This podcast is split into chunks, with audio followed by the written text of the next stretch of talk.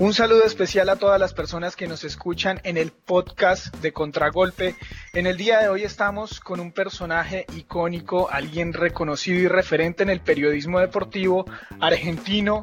Lo recibimos con un saludo muy especial, Ezequiel Fernández Moures. ¿Qué tal? ¿Cómo estás, Ezequiel? ¿Qué tal? ¿Cómo están ustedes? Muy bien, por suerte. Un gusto. Es un gusto saludarte. En el día de hoy estamos con Carlos Proaños, la mano derecha de siempre. Y a continuación queremos entrar en materia de una vez, Ezequiel. En primer lugar, queremos preguntarte cómo estás. Bien, bien, por suerte. Aquí en Buenos Aires estamos con una cuarentena bastante estricta. Eh, yo vivo a, unos, a una media hora del centro de la ciudad eh, y, bueno, y es una en un barrio un poquito más alejado, con lo cual eh, ahí es un barrio más residencial, entonces hay menos gente, menos movilidad. Eh, pero bueno, estamos en un momento difícil de la cuarentena, difícil dentro de Argentina. Los números en Argentina han sido afortunadamente menores respecto de lo que está sucediendo en otros países. Se ha cuidado mucho, pero claro, la cuarentena es larga y se hace difícil también, ¿no? Tú nos mencionabas que te gustaba mucho escribir y por eso permanecías bastante tiempo en casa. Esto de pronto lo podemos, lo podemos relacionar un poco a que te gusta la soledad. Bueno, escribir es un acto de, soledad, ¿no? Eh, uno está solo escribiendo, es una tentación por un lado enorme, porque, porque claro, al no tener la contraparte uno puede escribir bastantes tonteras puede alimentar mucho su narcisismo y su ego y creerse el mejor del mundo y nadie te lo va a refutar, total estás vos con tu con tu narcisismo. Así que, em, bueno, intentamos combatirlo, pero, pero sí es un acto muy de, mucha soledad escribir. Pero, perdón, pero una, un añadido. Eh, escribo, escribo intentando mucho empatizar con eh, si estoy escribiendo de un país, supongamos, que me es ajeno y distante, intento comprender mucho esa realidad antes de escribir, eh, a través de entrevistas, de, fuentes, de como sea. Y luego intento mucho conectar con el lector, es decir, que mm, que no estoy escribiendo ni para mí ni para el entrevistado, estoy escribiendo para la gente. Entonces ahí yo creo que igual, aún escribiendo en soledad, uno eh, está, intenta, por lo menos intento estar muy conectado. ¿Qué tal Ezequiel? Muy buenas tardes.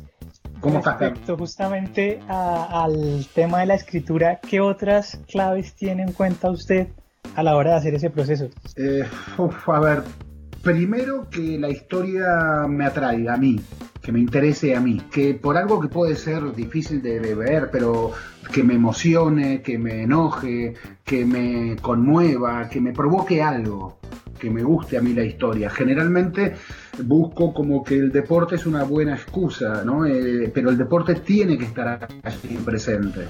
Eh, no puedo ponerme a escribir eh, aleatoriamente. No, el deporte tiene que ser un eje de la historia, eh, aun cuando la historia vaya por otros caminos también. Puede ir por otros caminos, suele ir por otros caminos muchas veces, pero el deporte está siempre presente. eso lo intento cuidar y mantener siempre, porque yo sé que escribo en páginas deportivas. Em, y, y bueno, y luego me interesó, bueno, ¿qué es lo que quiero decir?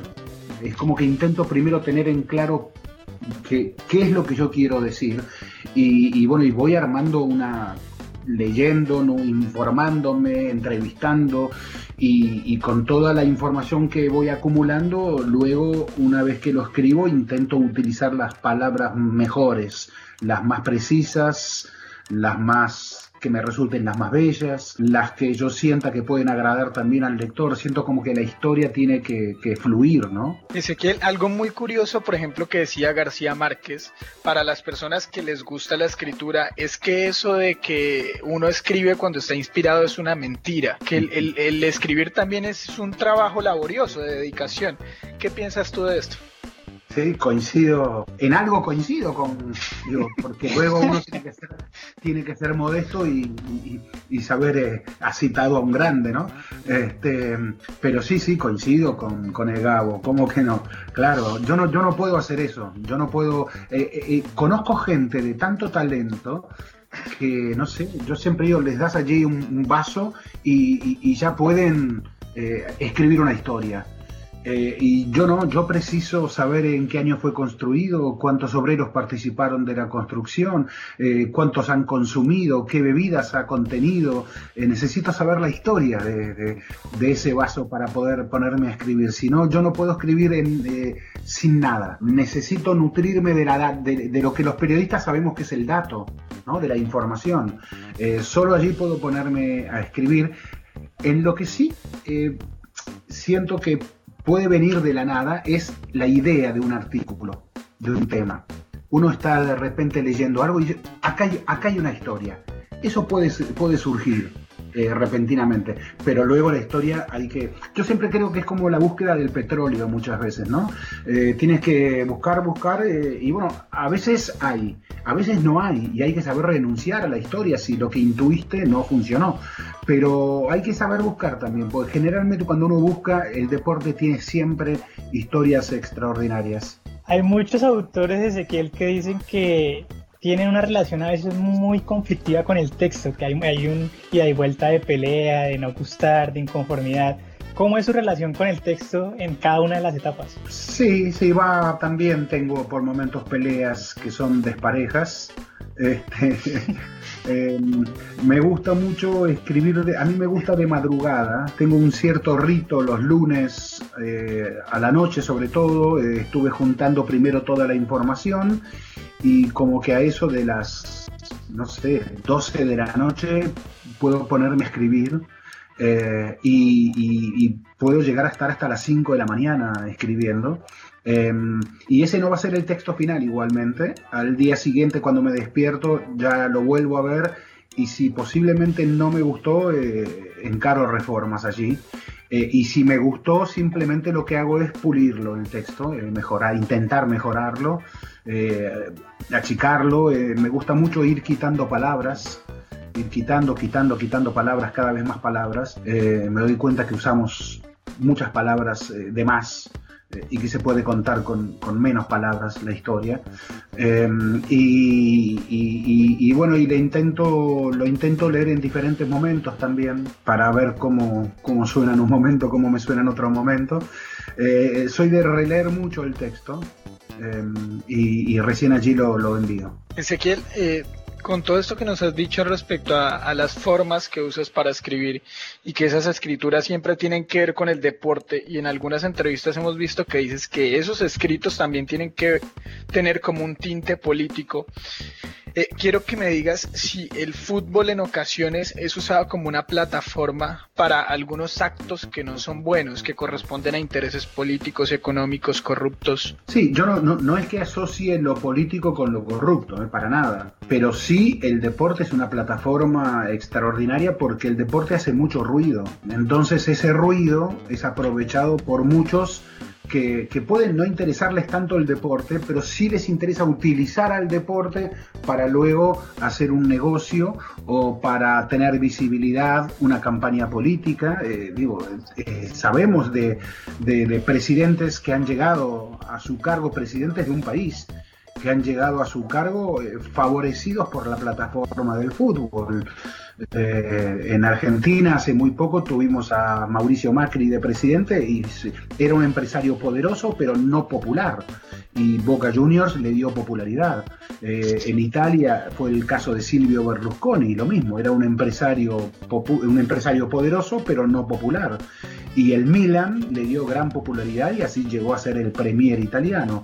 Está lleno de ejemplos la, historia y, bueno, y hoy mismo vemos cómo los estados petroleros del Golfo, desde Qatar hasta Emiratos Árabes, eh, Dubái, eh, todos se interesan en comprar equipos de fútbol, el Manchester City, el Paris Saint Germain, o en comprar mundiales de fútbol, como el Mundial de Qatar que se viene, eh, porque saben que el deporte es una vidriera extraordinaria, sobre todo el fútbol. Respecto a eso, Ezequiel, usted tuvo una relación muy cercana con alguien que siempre denunció eso, como Eduardo Galeano. ¿Cómo, fue, ¿Cómo fue la relación con Eduardo y, cómo llegó a, ser tan cercano a él? Eh, el primero me llama hace muchos años porque estaba escribiendo ese célebre libro que escribió sobre fútbol, Fútbol a Sol y Sombra. Eh, alguien le dio mi nombre para alguna consulta sobre fútbol argentino Y bueno, y me llamó y entonces tuvimos una primera y larga charla, muy divertida y muy rica. Imagínate estar con, con, con Galeano así. Y, y, bueno, y eso derivó luego en una amistad. Entonces ya las charlas no eran solo sobre fútbol eh, para, para artículos, sino eran sobre dos amigos que hablan de fútbol o dos amigos que hablan de la vida. ¿no? Eh, nos hemos encontrado en alguna vacación también y hemos hecho un trabajo juntos inclusive él me, convocó para un trabajo que hizo para la televisión argentina sobre su mirada sobre los mundiales, se llamó Fútbol Pasión y era la mirada de Galeano en cada mundial. Y para mí fue extraordinario porque mm, pude viajar para entrevistar a Johan Cruyff, a Lilian Thuram, a Dino Sof, a Carlos Alberto, a grandes íconos del fútbol mundial y así como fue extraordinaria experiencia, también fue triste porque ya eran los últimos, las últimas etapas de su vida y ya Eduardo estaba con, con ese cáncer que, que, lo terminó matando. Es muy curioso, por ejemplo, eh, cómo a veces nosotros como lectores nos forjamos un, un, concepto sobre ustedes los escritores con mucho respeto hacia las opiniones sobre fútbol, pero de pronto entre ustedes, por ejemplo, las charlas con, con Eduardo, ¿tenían algún tinte pasional que se salían de los cabales? No sé si salirnos de los cabales, eh, pero, pero no, no, mira, recuerdo una cena que tuvimos eh, con Fernando Signorini, el preparador físico de Maradona. Y Fernando, tuvimos la cena en un restaurante, en una cantina aquí en el barrio de Palermo, en Buenos Aires. Y Fernando en ese momento estaba en la selección argentina, porque Diego Maradona era el técnico de la selección y Fernando era el preparador físico. Y entonces Fernando sabía que eh, Eduardo era un gran admirador de Messi y entonces le llevó una camiseta de la selección argentina autografiada de Messi y, fue muy gracioso porque Eduardo comía con la camiseta al lado, ¿no? Y, cortaba la carne y enseguida veía que la camiseta seguía ahí, ¿no? Y él decía que tenía miedo de que los mozos se la llevaran la camiseta. Eh, y, él, admiraba, admiraba a Messi, pero profundamente. Y, yo lo veía como un chico eh, con esa camiseta. Era un, niño al que le acababan de regalar un balón. Y justamente respecto a ese tema, por ejemplo, ustedes siempre siempre, han hecho ese tipo de denuncias, ¿no? ¿Cómo ha sido la recepción, por ejemplo, del público, por un lado, sobre los temas que ustedes hablan, porque no son temas, digamos, que el público lea mucho, porque el público está acostumbrado a otro tipo de contenidos. ¿Cómo ha sido la recepción y esa ida y vuelta con los lectores? Sí, a ver, eh, eh, si fue con Eduardo, ese trabajo con Eduardo no fue denuncias de corrupción de, nada, porque fue un trabajo sobre eh, la mirada de Eduardo de cada mundial, pero una mirada más futbolística, ¿eh? No, no fue una mirada mm, crítica. Em, entonces, en ese trabajo no, ese trabajo fue por ese lugar. Pero en los artículos que yo escribo, que no, no es que sean todos sobre la corrupción del fútbol, etcétera, etcétera. pero sí, muchos de esos artículos son así y bueno, no sé, yo hace 42 años que hago ya periodismo y más o menos siempre escribí sobre esas cuestiones. Eh, así que, y, lo que intento en general es escribir siempre para el lector. Entonces, ¿cómo lo recibe el dirigente de turno? Y ya no, no tengo posibilidades de, controlar eso. Se puede enojar, a veces puede agradecer inclusive, eh, eh, pero forma parte de las reglas de juego, ¿no? Con el tiempo, con el tiempo se va escribiendo más pulido o de pronto se va, se va de pronto como prestándole menos atención a la reacción que va a tener el lector? No, no, todo lo contrario. Eh, con el tiempo se va escribiendo más pulido. Eh, yo antes es como que estaba, siento que mi escritura estaba más eh, enfocada en el dato, ¿no? y, desde hace unos años sentí que tenía que pulir más el texto, que el texto tenía que ser un poco más fluido, eh, más y que intentara tener palabras más bellas. Eh, entonces a veces preferí utilizar menos datos eh, porque a veces cuando, cuando metemos una cantidad de datos tan grande el texto se puede hacer un poco duro y, más dificultoso para leer la historia. Y yo en los últimos años necesité que las historias, a mí fue una necesidad mía de mi texto, que las historias intentaran ser más fluidas.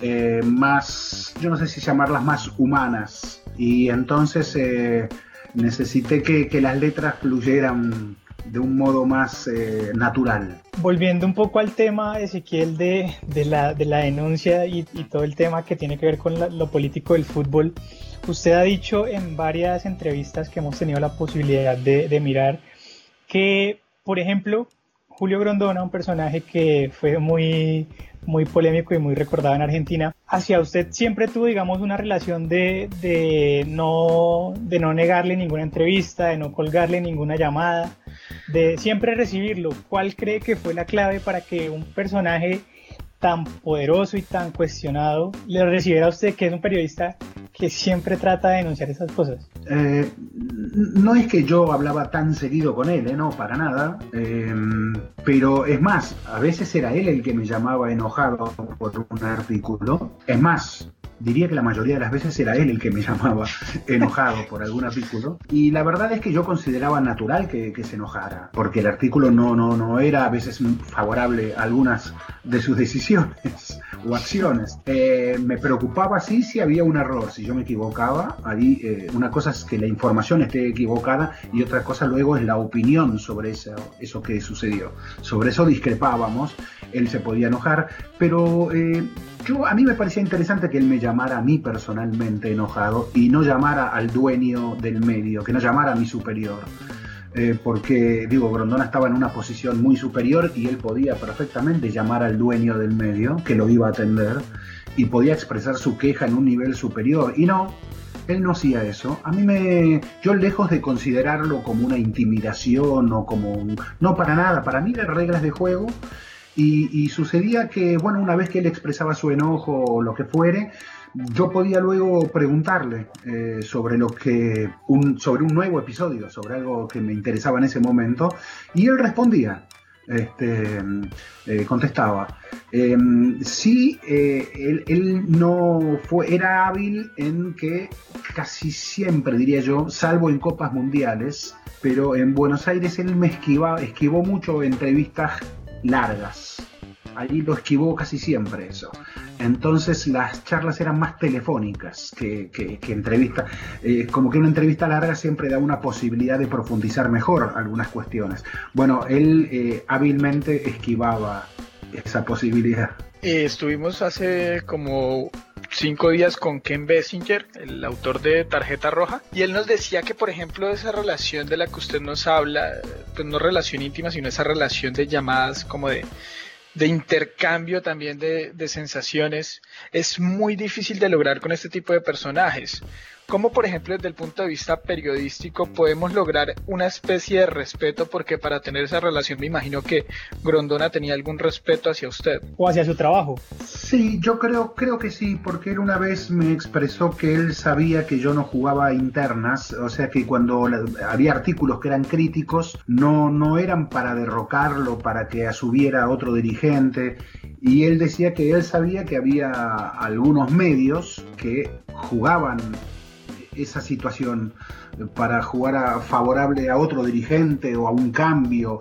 Y a mí eso, eso iba por afuera de mis posibilidades. Yo no jamás se me hubiese ocurrido esa situación a mí, ¿no? Eh, si yo, yo, criticaba algo era porque me parecía que había algo que, criticar ahí, pero no por, por, querer eh, sacarlo a él de su puesto ni nada, nada, nada por el estilo. Entonces él, él, él sabía mucho eso y él apreciaba eso. Él me lo dijo una vez, así concretamente me lo dijo. Me dijo, te atiendo porque sé que vos no, no haces eso. Eh, o algo así fue que me dijo, ¿por qué crees que te atiendo? Me dijo una vez. Este, entonces él creo que eso lo respetaba.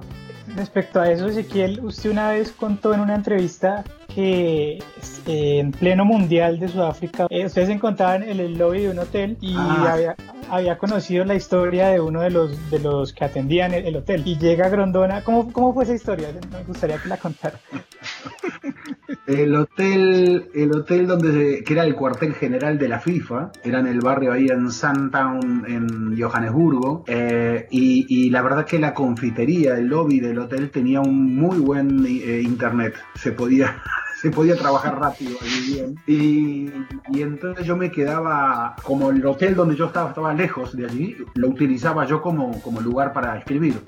Y, y, y, bueno, y pasaba algunas horas yo allí escribiendo. Y entonces en una de esas noches que estoy escribiendo allí, yo percibía que había una persona que estaba atrás mío mirando eh, lo que yo escribía, mirando ese artículo. Eh, y, entonces yo en un momento me doy vuelta, miro así y, bueno, y era Grondona, que estaba mirando lo que yo escribía y lo que yo escribía era crítico hacia la FIFA. Estaba hablando justamente de las habitaciones de lujo en ese hotel eh, y de los estadios de lujo que se estaban construyendo y en uno que, que, resultaba un poco indecente, tanta cifra, tanta ostentación, cuando había tan cerca, había tanta, tanta precariedad, tanta privación. Eh, ese era el, artículo. Y entonces él, se enoja, me acuerdo que me decía que, que, yo tenía algo así como, los argentinos decimos mala leche, ¿no? que, que, que, que, tenés mala, mala entrada, que, que, no sos bueno. Y él me decía eso. Y, y, y, entonces yo le, le, dije que, pero mire, eh, Grondona, yo no le, no le decía, cuando teníamos el, el, diálogo, yo nunca le decía a don Julio, eh, le prefería decirle Grondona. Y yo le digo, pero mire, Grondona, yo no critico que vengan a traer un mundial a Sudáfrica, es más, me parece interesante que una federación internacional se anime a darle un mundial al África. El Comité Olímpico Internacional todavía no se animó a esto. Eh, y me parece que es justo que, traer una, lo que es el fútbol, la alegría del fútbol, la pasión del fútbol, que no sea patrimonio de, las potencias, ¿no? Entonces yo le decía que me parecía interesante esa mirada, pero que claro, si exigían esos estadios de oro y había una indecencia allí, ¿no? Y bueno, la charla entonces se hizo más interesante y, bueno, al final Grondona me... Ah, y, yo le digo, mire, tan es así que le voy a presentar a una persona y lo llamo al mozo. Y yo ya, claro, de tantas horas como te decía antes que escribía en esa confitería, ya con el mozo era íntimo amigo. Y el mozo me había contado su historia de vida y el mozo se llamaba Freedom, es decir, libertad. Y, y, su padre lo había bautizado Freedom porque eh, le dijo, eh, se habían ido a Rhodesia, a Zimbabue, eh, limítrofe, eh, porque no soportaban el, racismo dentro de, Sudáfrica y, le dijo volveremos a Sudáfrica cuando sea un país libre y, entonces le puso Freedom, libertad a su hijo, ¿no? Y, y, bueno, que habían vuelto y allí estaba Freedom trabajando en, el, en Johannesburgo, en ese hotel de Johannesburgo y entonces le conté la historia. Eh, entonces, qué, bueno que este país ya libre, eh, sin la vergüenza del racismo legalizado como lo tenía el régimen del apartheid, qué bueno que este país pueda hacer una Copa Mundial. Así que yo, eh, no me parece mal eso. Y Grondona se emocionó mucho con la historia. se emocionó a tal punto que los ojos se le pusieron completamente vidriosos, este, estaba al borde de las lágrimas, eran lágrimas internas que le, que le corrían, y me abrazó Grondona a mí, me dijo, este, bueno, yo vine aquí a buscar a mi hijo y me encontré con vos, me dice. Así que es un momento, un momento allí inesperado con el vicepresidente de la FIFA. Todo lo que uno vive sin esperarlo, ¿no? Claro, claro. ¿Y después de eso qué pasó? No, y después de eso yo recuerdo que en ese mundial hablé, eh, fue creo que diría que fue el mundial que más hablé con él, ¿eh? porque él estaba, todos los mediodías estaba allí en ese hotel, en la confitería de ese hotel, y, bueno, y, lo que me impresionó era que como ya estaba muy informado de todo a ese mediodía, pero de todo, cuando digo de todo, es de cosas que sucedían en la Argentina, en Buenos Aires. Eh, él recibía un, una información, una reseña informativa todas las mañanas y la leía. Y sabía todo, me consta porque él me, sacaba un tema de algo que había sucedido en Buenos Aires, eh, de lectura de diarios, etcétera, lectura. Yo tengo un hermano que es periodista, que escribía en el diario Clarín, y él me comentaba, me, gustó mucho lo que escribió tu hermano hoy, y me decía, ah, o sea, era un atento seguidor de la, de la realidad. Y bueno, dicen algunos que la información es poder. Eh, entonces, eh, seguramente Grondona basaba buena parte de su poder en la información. Justamente, Ezequiel, su, columna de esta semana, su columna de La Nación, que, se ha convertido en, casi en un ícono del periodismo deportivo actual, habla respecto a la corrupción teniendo en cuenta, en la FIFA, teniendo en cuenta el lanzamiento de la serie El Presidente. Yo quiero consultarle, ¿cambió algo con el FIFA Gate? Con las acusaciones o se siguen repitiendo esas prácticas no tan legítimas dentro de estas organizaciones?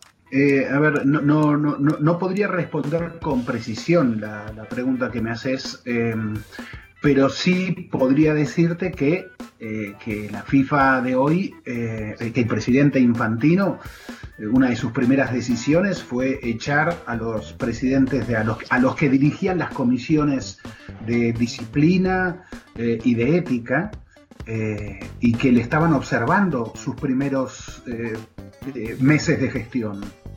Estaban observando eh, con dureza algunas de sus primeras decisiones y, que los echó. Eh, es decir, em, entonces eso parecía una práctica vieja. Eh, luego te diría que em, hizo campaña, o sea, a, Blatter, el predecesor, se lo criticaba como, como, como que como que populista, decían despectivamente, porque regalaba más mundiales y más selecciones en los mundiales a cambio de votos. Eso le daba más votos para permanecer y eternizarse en el cargo. Bueno, lo primero que hizo Infantino fue también aumentar el número de, de países en los mundiales, de selecciones en los mundiales, aumentar los hacer crecer los torneos, este, hasta el Mundial de Clubes, ¿no? llevarlo a 24 clubes en su proyecto original, este, inclusive ahora está, este, cuando dio el último Mundial a tres países juntos, Estados Unidos, México y Canadá.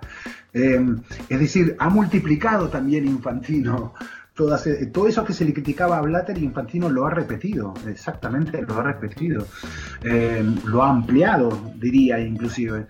Y, bueno, y nos enteramos ahora en estos últimos tiempos, estos últimos meses, eh, que hay un pequeño escándalo en Suiza que uno no sabe cómo puede terminar, pero que es inédito para la justicia suiza, porque gracias a Football Leaks, esa Wikileaks del fútbol, nos hemos enterado que Infantino, el presidente de la FIFA, ha tenido reuniones secretas e ilegales con fiscales suizos, con el jefe fiscal suizo. Eh, en Suiza esto es muy grave, tan grave que se le ha iniciado el juicio político al jefe de los fiscales. Esto no es habitual en Suiza. Es como que la justicia suiza es como una especie de garantía suprema. Bueno, pareciera que no pareciera que también allí se cuecen habas en Suiza. Y, entonces uno no sabe cómo puede, cómo puede terminar esto para Infantino. Claro, eh, yo dije antes que él cambió a las cabezas de las comisiones de ética y de disciplina, con lo cual si tiene gente amiga allí, eh, seguramente eh, tardarán en investigar esta situación. Claro. Ezequiel, y cambiando un poco de tema, el año pasado se publicó una compilación de textos suyos en un libro que se llama Juego Luego Existo. Y uno puede ver que el estilo que, que maneja actualmente casi siempre lo, lo, mantuvo durante toda su carrera. ¿Cuál fue la clave, cuál fue la clave para, para eso? Mm, trabajar mucho. este, no, no hay mucho misterio en realidad. Como que siempre me interesaron esos temas y los medios que me convocaban a escribir ya sabían que yo escribo sobre esas cuestiones y entonces yo hay dos terrenos en los que soy muy celoso. Un terreno es el de mi el acuerdo económico con el que llegamos para escribir un texto, o sea que se ha respetado eso y el otro terreno es el del texto, que no, que, ese es territorio mío. Yo no soy el dueño del medio. Es decir, eh, el medio podría no publicarlo, el texto mío si no le interesa. O, le resulta que, que afecta un interés de ellos. Podrían no publicarlo, pues esos son los dueños del diario. Yo no, me meto en esas cuestiones. Sí me lo tienen que pagar, claramente. Eh, y, y, yo no exijo que eso figure en una tapa o en la contratapa, adelante, atrás, que le den importancia. Yo lo mando, ellos deciden luego dónde lo ubican ese texto. Ellos son dueños del, del, medio. Yo en esas cuestiones nunca me he metido en esas cuestiones, pero sí eh, soy muy celoso de de lo que yo escribo. Nosotros en la Argentina tenemos un periodista mítico que se llama Dante Panzeri, ya fallecido hace muchos años, eh, y, y, decía que él no podía decidir dónde escribía, que el trabajo aparecía y bueno, pero sí él podía decidir lo que escribía. Él era dueño de lo que escribía.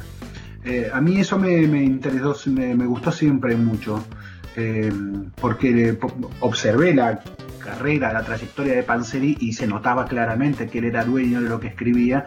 Y bueno, este, eso, eso seguramente si, si tuviese yo que marcar en algún momento alguna influencia, yo diría que me ayudó a ver esa referencia. Eh, no posiblemente en cómo escribe, eh, pero más que en cómo escribe, eh, me, me, gustó mucho la decisión de Panzeri de seguir siendo siempre él, mucho más allá de donde escriba. Eh, de donde trabaja. Él seguía siendo Dante Panzeri. Entonces dije, me gusta eso.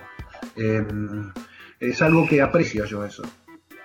Y respecto a, por ejemplo, ese criterio sobre, sobre tus trabajos, ¿de pronto tienes algún colega, amigo o alguien íntimo al que tengas como, como esa confianza de decirle, mira, lee, Cuéntame qué te parece. Eh, sí, yo, yo, tengo dos colegas em, con los que tengo un programa de radio en la radio de la ciudad, aquí en Buenos Aires, eh, Alejandro Wall y Andrés Burgo.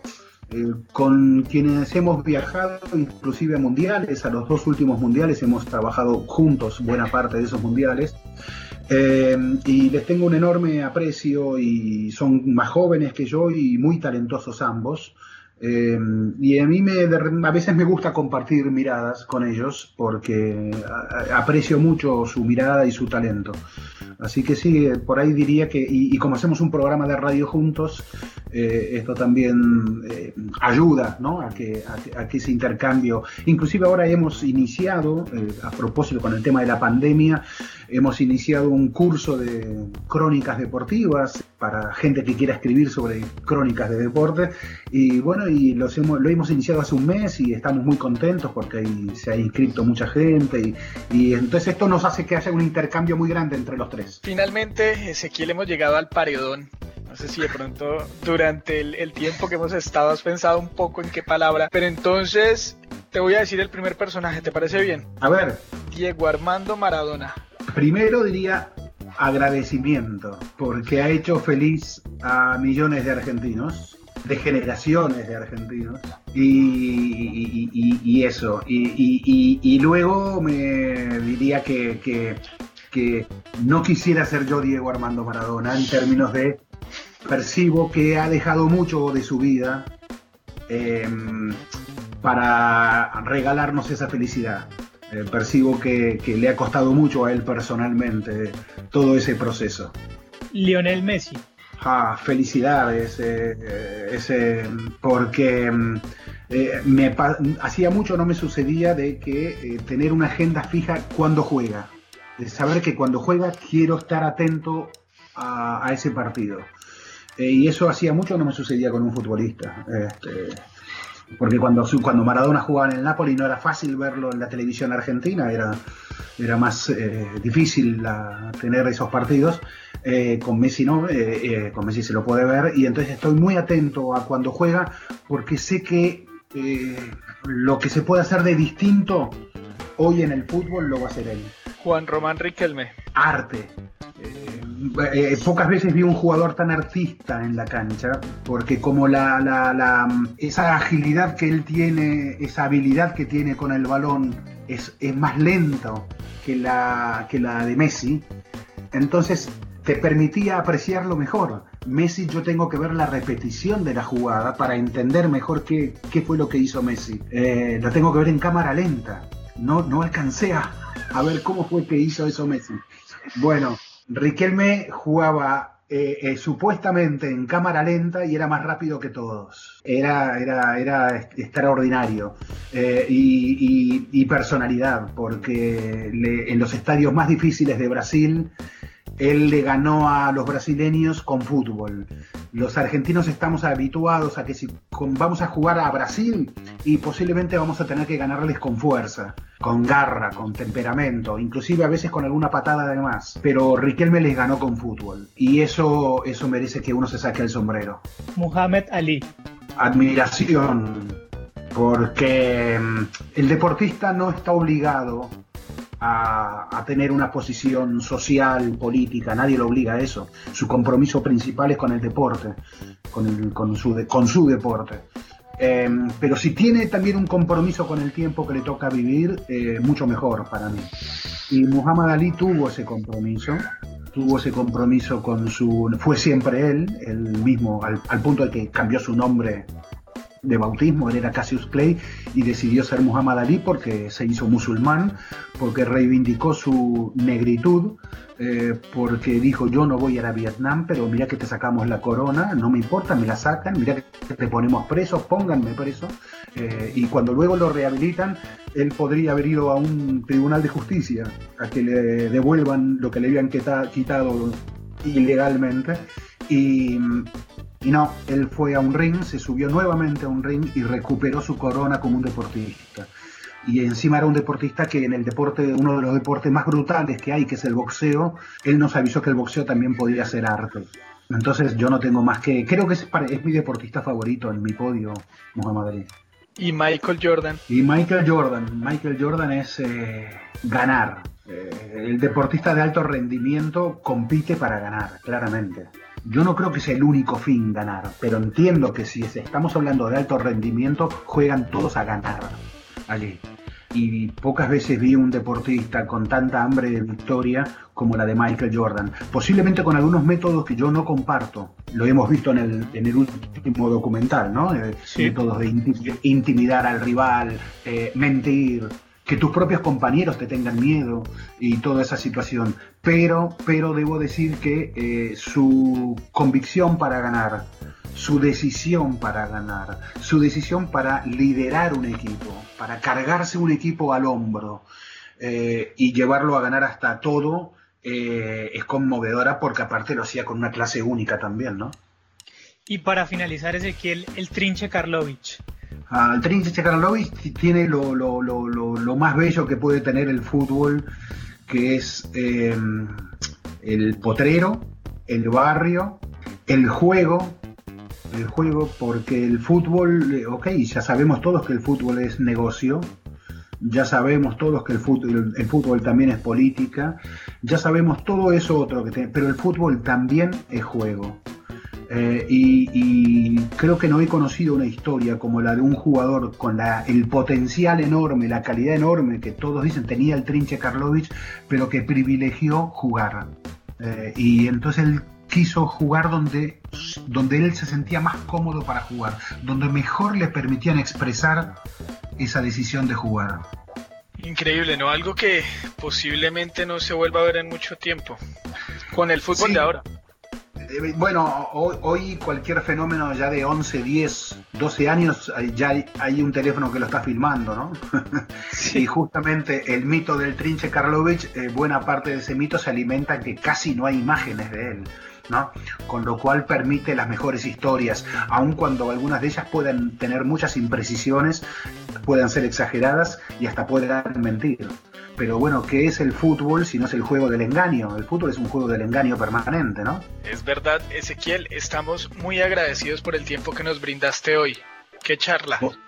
Bueno, agradecido soy yo, este, y bueno, y cuando quieran aquí estamos. Ah, muchísimas gracias. Te enviamos un saludo enorme desde acá, un abrazo, te deseamos lo mejor, muchos éxitos y lo último, muchísima suerte también. y nos encontrará trabajando también. Muchas suerte. Ojalá. que estés muy bien, Ezequiel. Lo mismo. Chao, Gabriel. Chao, Carlos. Gracias. Hasta luego.